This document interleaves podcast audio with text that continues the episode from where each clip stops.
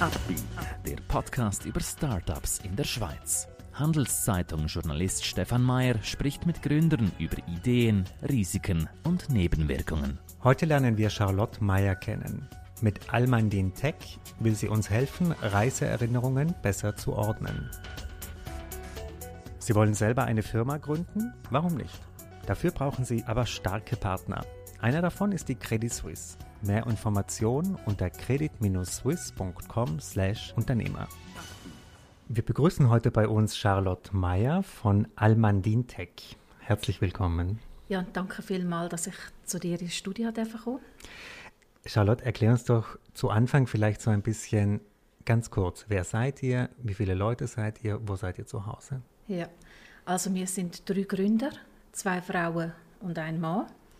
Und die ganze Firma ist in Rüschliken, Zürich, mhm. daheim. Wie würdest du denn euer Geschäftsmodell beschreiben? Es ist eine Plattform mit Werbeeinnahmen. Mhm. Und Reisen sind ja ein bisschen so euer Spezialthema, oder? Ja, genau.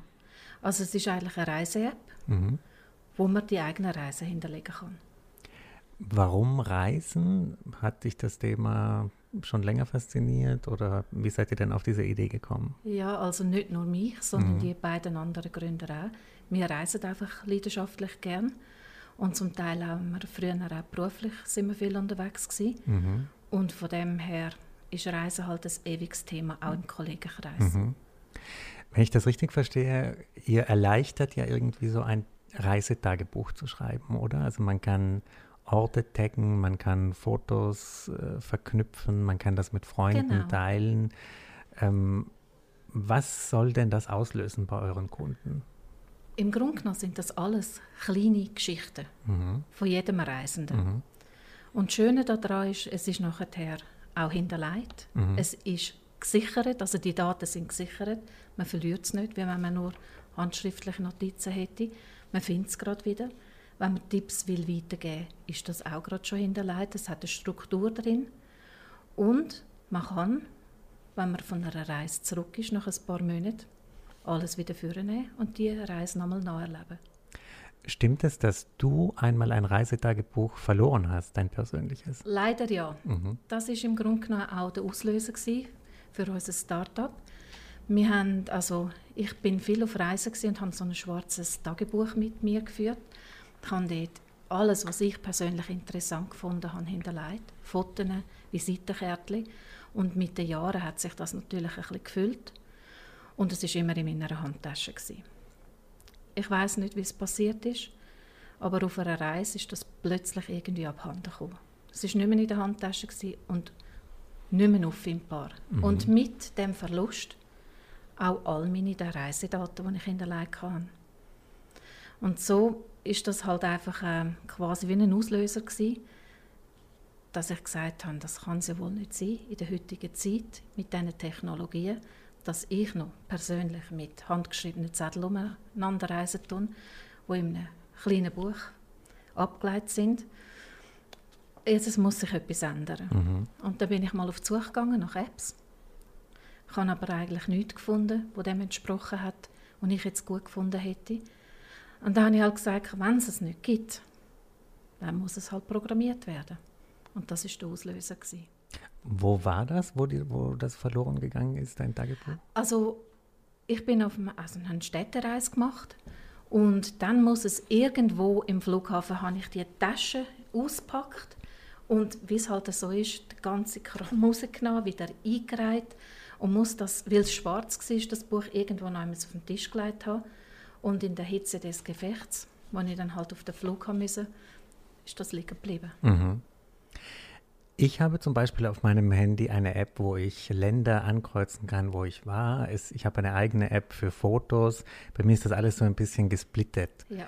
Ähm, löst euer Produkt eigentlich dieses Problem von mir? Ja, es ist alles eigentlich in einer Karte, auf einer Karte hinterlegt. Mhm. Und es ist nach Städten, oder Länder geordnet. Mhm. Wie umfangreich ist denn deine persönliche Karte, die du dort schon abgelegt ja, hast? also ich meine, jetzt haben wir es ja Ende Jahr ist die App so weit ausgereift gewesen, dass wir gesagt haben, jetzt kann sie wirklich im App Store zur Verfügung, also im App Store zur Verfügung gestellt werden. Und mittlerweile habe ich, glaube ich, etwa so um die 500 Pins drin. Also ein Pin ist immer eine Destination. Mhm. Und ungefähr so 40 bis 45 Pfade. Ein Pfad ist eine Bündelung von Pins. Ein Rundgang. Ist das Ganze auch so ein bisschen ein Reiseführer dann? Also ist der Lonely Planet des Digitalen, Die. ist das dann praktisch eure Anwendung? Wenn du sagst, es gibt Pfade, es gibt... Äh ja, es ist natürlich eine persönliche Sache. Und so einem Lonely Planet sind das Empfehlungen. Und wenn man, wenn man persönlich unterwegs ist, dann macht man auch das, was man selber sehr gut findet. Und durch das kommt das halt ein eine ganz andere Noten über. Es ist nicht irgendwie einfach so allgemein, was gibt sondern die Person, die unterwegs war, hat ihre Emotionen reingebracht und ihre Geschichte erzählt. Mhm.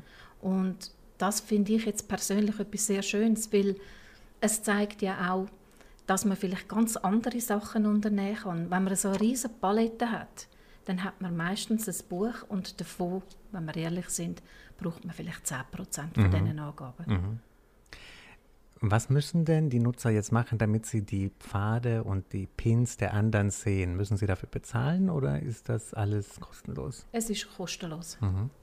Und die Pins sind so oder so vorhanden. Also alles, was bereits einmal eingegeben worden ist, sieht man auf der Karte. Mhm, mh. Soweit ich das verstanden habe, bist du ja nebenberuflich Gründerin, oder?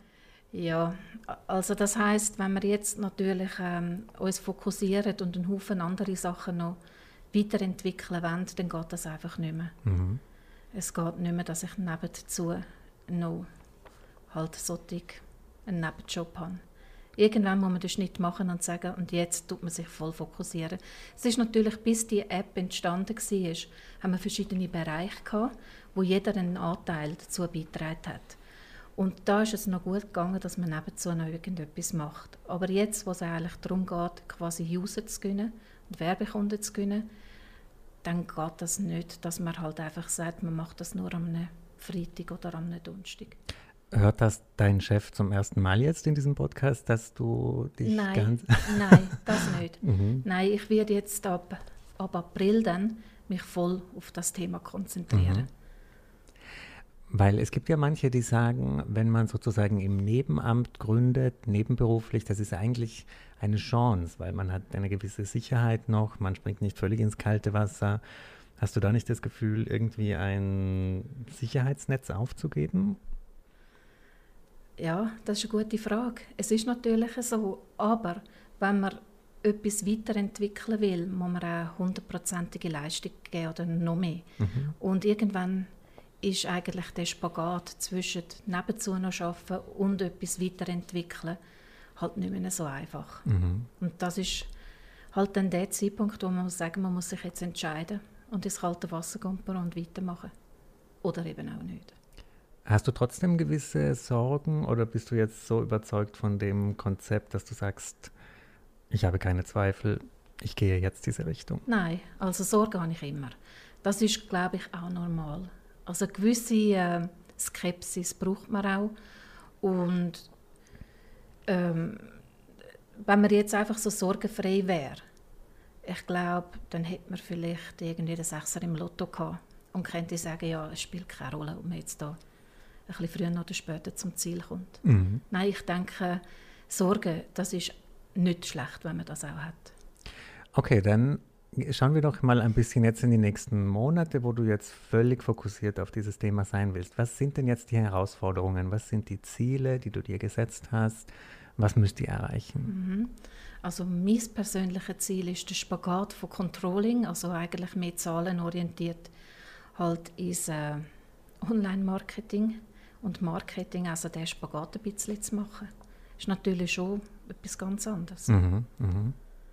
Und habt ihr schon konkrete, sagt ihr, bis zum Sommer wollen wir so und so viele Nutzer, bis zum Winter so und so viele Pins. Habt ihr da einen ganz konkreten Plan oder wie geht ihr da eigentlich vor? Ja, es ist vielleicht ein bisschen komisch, wenn ich da in einem Medienhaus sage, ja, wir haben auch einen Redaktionsplan. Mhm. Also es gibt gewisse Sachen, wo man sagt, ja, das muss man jetzt erreichen. Es gibt Themen, wo man abarbeiten will. Man braucht einfach eine Struktur und einen Plan. Damit man nachher halt auch zum Ziel kommt. Mhm. Und es sollte ja eine gewisse Geschichte auch innerhalb von der App sein. Also wenn, wenn wir Winter haben, dann komme ich nicht mit Sommer, also in unserem Land jetzt. Und dann muss man halt auch umreisen und die Wintersportorte besuchen mhm. und solche Geschichten auch für sich hineinholen. Ja. Wer programmiert euch die ganzen Sachen? Das ist der Peter. Mhm. Also ein Mitgründer von ein dir? Mitgründer, mhm. ja. Mhm. Wer ist sonst noch im Team? Jacqueline. Mhm. Was macht sie? Also sie hat jetzt bis jetzt äh, einfach bei der Entwicklung mitgeschafft und sie möchte sich jetzt vom Operativen ein bisschen zurückziehen. Mhm. Eben die Sicherheiten wieder ein bisschen aufbauen, halt mit noch zusätzlich irgendetwas im Job machen, ja. Du bist die Chefin. Wie ist denn dein Führungsstil? Sagst du jetzt, okay, es wird jetzt ernst, wir gehen jetzt all in, jetzt ziehe ich ein bisschen strengere Seiten auf? Ja, man muss sich schon Ziel setzen und die auch erreichen, das ist schon so. Also das heißt, wenn man ein Ziel hat, dann, dann, dann versucht man das auch zu fokussieren und zu erreichen. Und wenn es halt dann nicht geht, dann muss man schauen, was ist das Problem war, dass man es nicht erreicht hat. Mhm. Also streng in dem Sinne, also ich meine mit drei Personen, also beziehungsweise ein Zweierteam, da ist es nicht so, also da ziehen eigentlich beide am gleichen Strang. Mhm. Hattest du eigentlich schon mal Startup-Erfahrung oder äh, unternehmerische Erfahrung oder ähm, ist das für dich etwas völlig Neues? Ja, es ist schon etwas Neues, aber der Peter und ich haben ja bereits eine Kochbuch-App mal entwickelt. Also in, den Anfangszeiten, wo die App aktuell geworden sind, haben wir gesagt, wir wollen mal wissen, wie das geht, wie das funktioniert, wie so eine App in das Telefon kommt. Und dann hat es da eine Kochbuch-App gegeben. Aber das ist natürlich mehr hobbymäßig rein aus Interesse, wie funktioniert das Ganze. Mm, mm. Und jetzt ist der zweite Schritt, wo man gesagt hat, nein, jetzt muss es ein bisschen grösser werden. Und wenn es größer werden soll, braucht es Geld. Ihr müsst jetzt die Finanzierung regeln. Äh, ich habe es richtig verstanden, dass ihr schon Ziele habt oder ist das auch schon ein bisschen ja. im Wandel? Also bis jetzt haben wir ja alles selber finanziert. Mhm. Und wenn man ja wachsen möchte und auch Weiterentwicklungen möchte in die App integrieren, heißt das, wir brauchen Kapital und Ressourcen. Und da sind wir jetzt dran, einen Plan auszuarbeiten, in welcher Form, dass quasi so eine Finanzierung könnte stattfinden. Mhm. Ich hatte kürzlich eine Interviewpartnerin hier, die meinte, Sie kennt viele Investoren persönlich, sie ruft die durch sozusagen bei ihrem Handy. Ist das bei dir auch so oder hast du eine andere Strategie? Nein, also ich, grundsätzlich ist ja auch mal wichtig, dass wir ein Produkt haben für die Investoren, wo, wo auch das Interesse vorhanden ist. Mhm. Und jetzt das ein bisschen auszuloten und herauszufinden, in welchem Bereich gehören wir. Wir sind ja nicht rein IT, aber wir sind auch nicht äh, rein Social Media jetzt so gesehen. Wir sind auch kein Verlag. Mhm. Also wo gehören wir hin? Und um das jetzt auszuloten, stellen wir uns einen Plan aufstellen, welche Investoren könnten interessant sein für uns. Und wie recherchierst du das? Also, oder wenn jetzt jemand in deiner Rolle wäre, er sucht jetzt Investoren, googelst du dann einfach Schweizer Finanzierer? Ähm, oder hast du, hast du Tipps, wie man das besser machen kann? Ja, das ist natürlich schon eine Option, dass man einfach zuerst einmal schauen tut, wo sind denn die potenzielle Investoren herum. Und es gibt ja da einen Haufen Webseiten, wo man kann schauen kann. Gewisse haben auch so Programm, also Projekt, wo man so ein Projekt einreichen kann. Und dann nachher gibt es dann nach einem gewissen Zeitpunkt einmal eine Antwort, ob das Ganze in das Gefüge passt oder nicht. Es gibt auch Möglichkeiten, dass man halt einfach wie einen Kredit von einer Bank nimmt. Da muss man gewisse Sicherheiten hinterlegen. Ja, es gibt einen Haufen Optionen. Mhm. Und jetzt müssen wir einfach für uns herausfinden, welches ist die beste Option. Wäre es eine Option, dass ihr Anteile abgibt der Firma, dass ihr, wenn jemand einsteigen will, dass ihr sagt, wir lassen jemand wirklich rein, auch ins Aktionariat, sage ich jetzt mal, obwohl es in ja. eurem Fall wahrscheinlich noch ein kleines ist?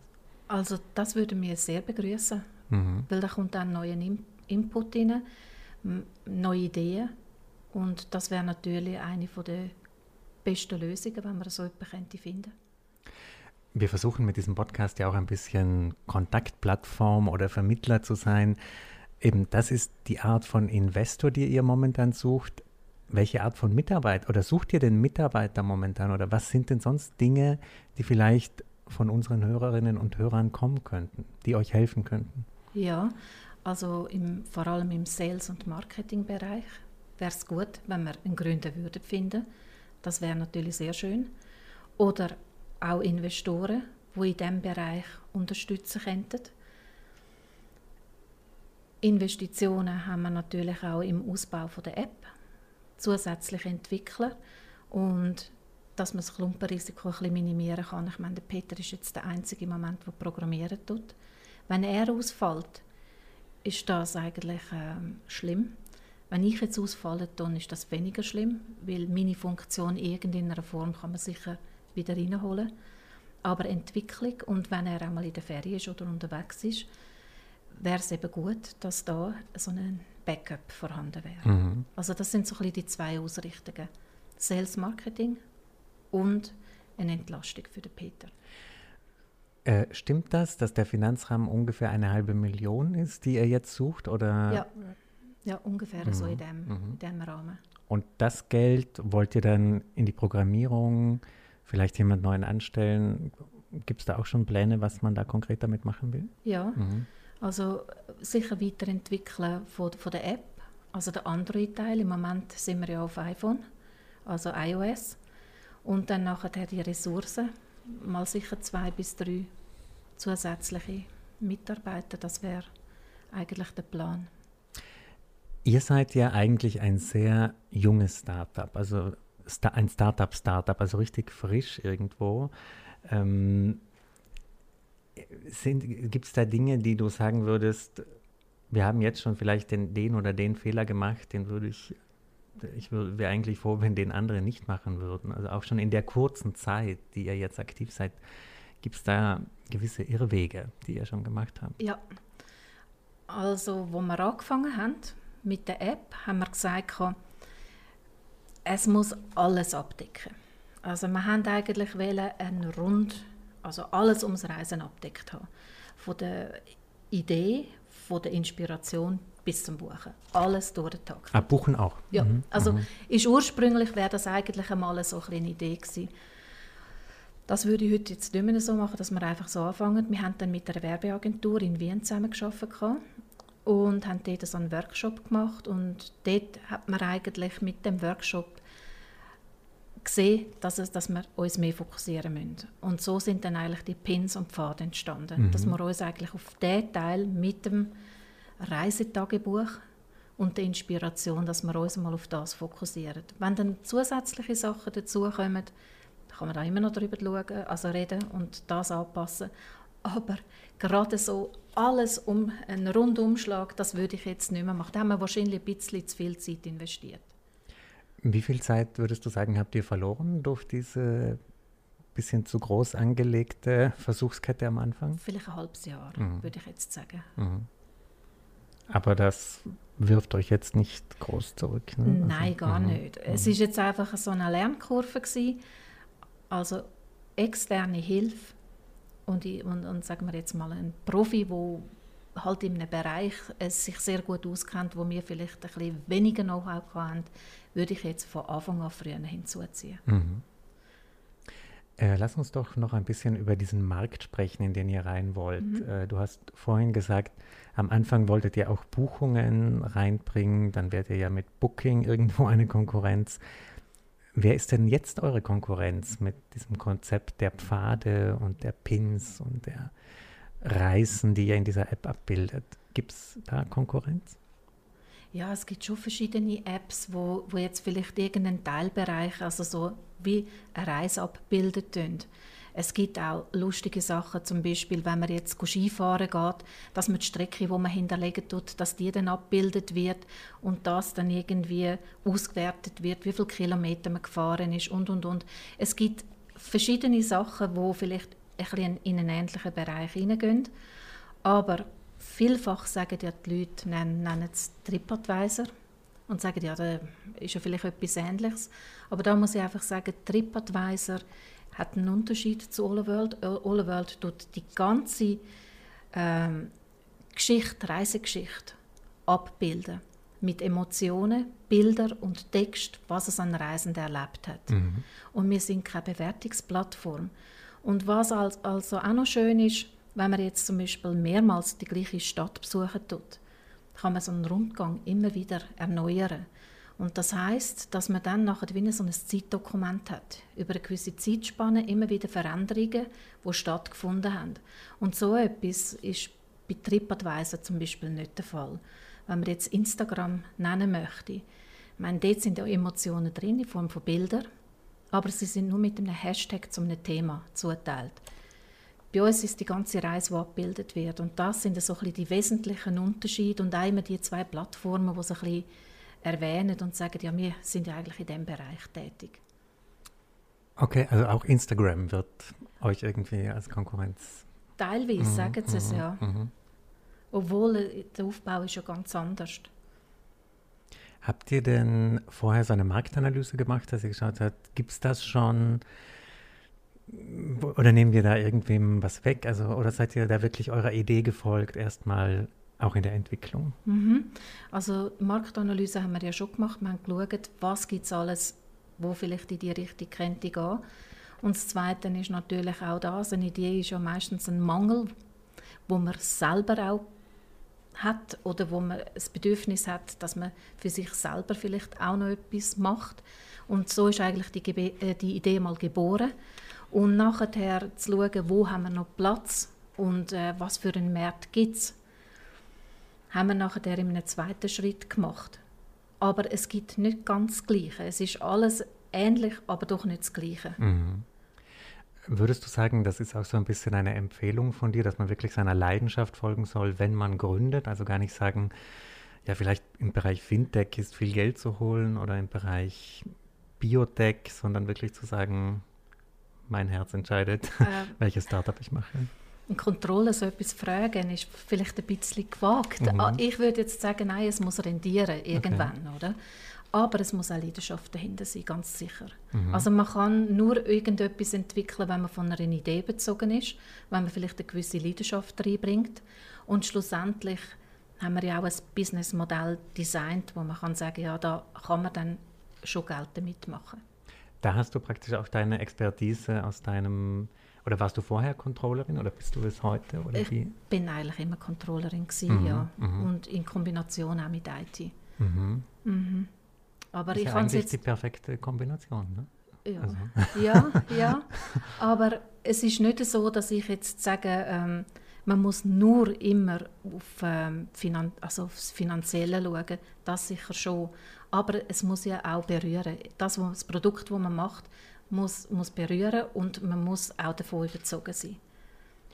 Aber das ist ja wahrscheinlich der Zwiespalt, ne, den viele Gründer vielleicht haben. Da kommt vielleicht ein Investor, er bietet viel Geld, ähm, man hat aber das Gefühl, das ist gar nicht so ein, ist gar nicht Smart Money, wie man das oft nennt. Ne? Also das ist niemand, der meine Vision teilt. Ähm ja, es, es, ist natürlich auch so, also ich meine, wenn man jetzt Facebook oder so anschauen tut, die haben jetzt äh, im Vorlauf von ein paar Jahren und am Anfang ist das bei ihnen ja auch nicht so gewesen, dass da voll schon durchgetaktet war und irgendwie es, es, sich abzeichnet hat, dass das ein Riesenerfolg wird. Mhm. Man muss so etwas natürlich auch Zeit geben. Und online ist ja nicht mehr das Gleiche. Man hat keinen direkten Kundenkontakt. Also man muss im Grunde genommen die Emotionen in einer Form reinbringen, dass es Leute berührt und dass sie dann nachher auch so eine App brauchen und nutzen. Mhm. Wenn es jetzt einfach nur ein Gebilde ist mit Zahlen, dann interessiert das niemand. Mhm. Aber es muss ein Thema sein, das viele interessiert und schlussendlich muss es auch etwas auslösen. Was war denn in deiner Gründerinnenkarriere jetzt das Problem, wo du bisher noch keine Lösung gefunden hast?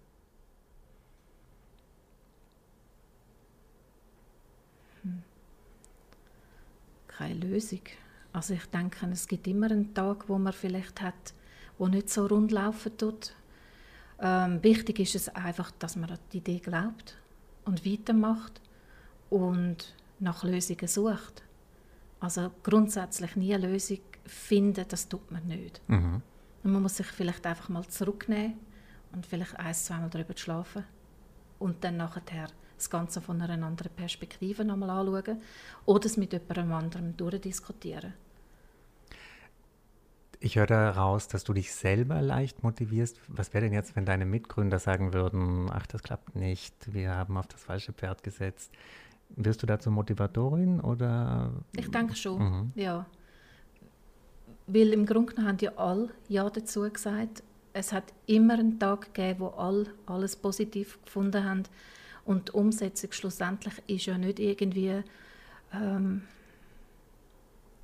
ein Büchs mit einem Haufen Schokolade drin, wo immer süß aussieht, sondern es ist im Grunde genommen hart. Also man muss schon immer wieder können aufstehen und sagen, ja, das ist eine gute Idee und dann auch die anderen motivieren. Danke, Charlotte, für deinen Besuch bei uns. Ja, danke vielmals, dass ich einfach kommen Ein Podcast der Handelszeitung.